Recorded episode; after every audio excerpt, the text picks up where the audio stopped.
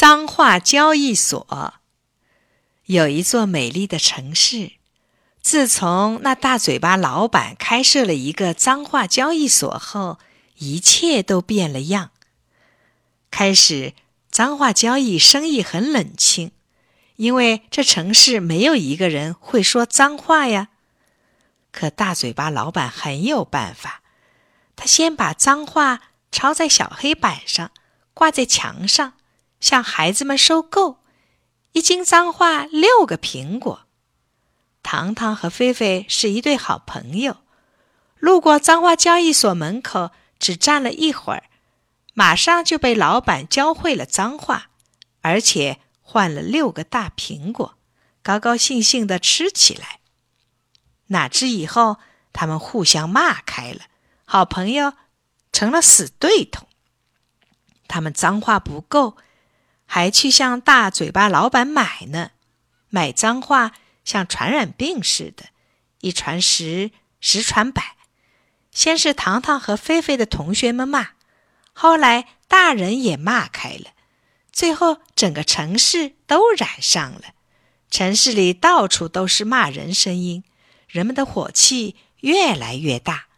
商店里的服务员光顾骂人，生意也做不成，大家也不敢去。商店也快关门了。这时候，只有脏话交易所生意兴隆，交易所门口人来人往，卖脏话的、买脏话的，多得数也数不过来。大嘴巴老板发了大财，赚了很多很多钱。渐渐的，这座美丽的城市被脏话给弄脏了，小鸟飞走了。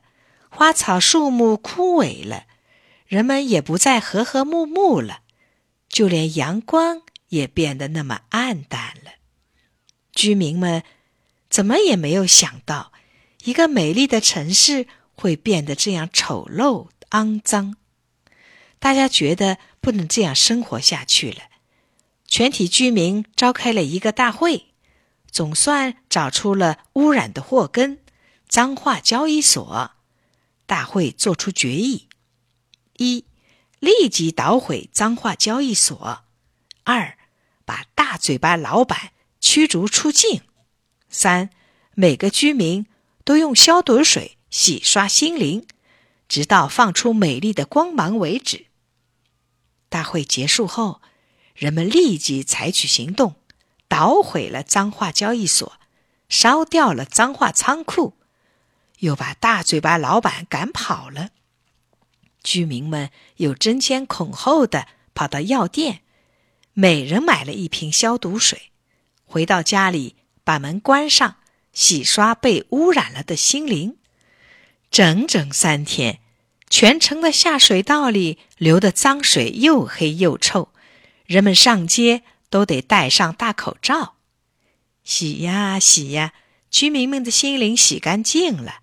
人们见面互相问好，到处都能听到“谢谢”“您好”“对不起”“没关系”这种礼貌用语。糖糖和菲菲也把心洗得干干净净的，他们又成了一对好朋友。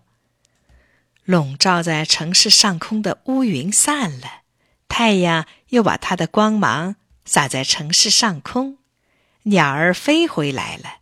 花儿开放了，人们也笑了，整个城市美丽极了。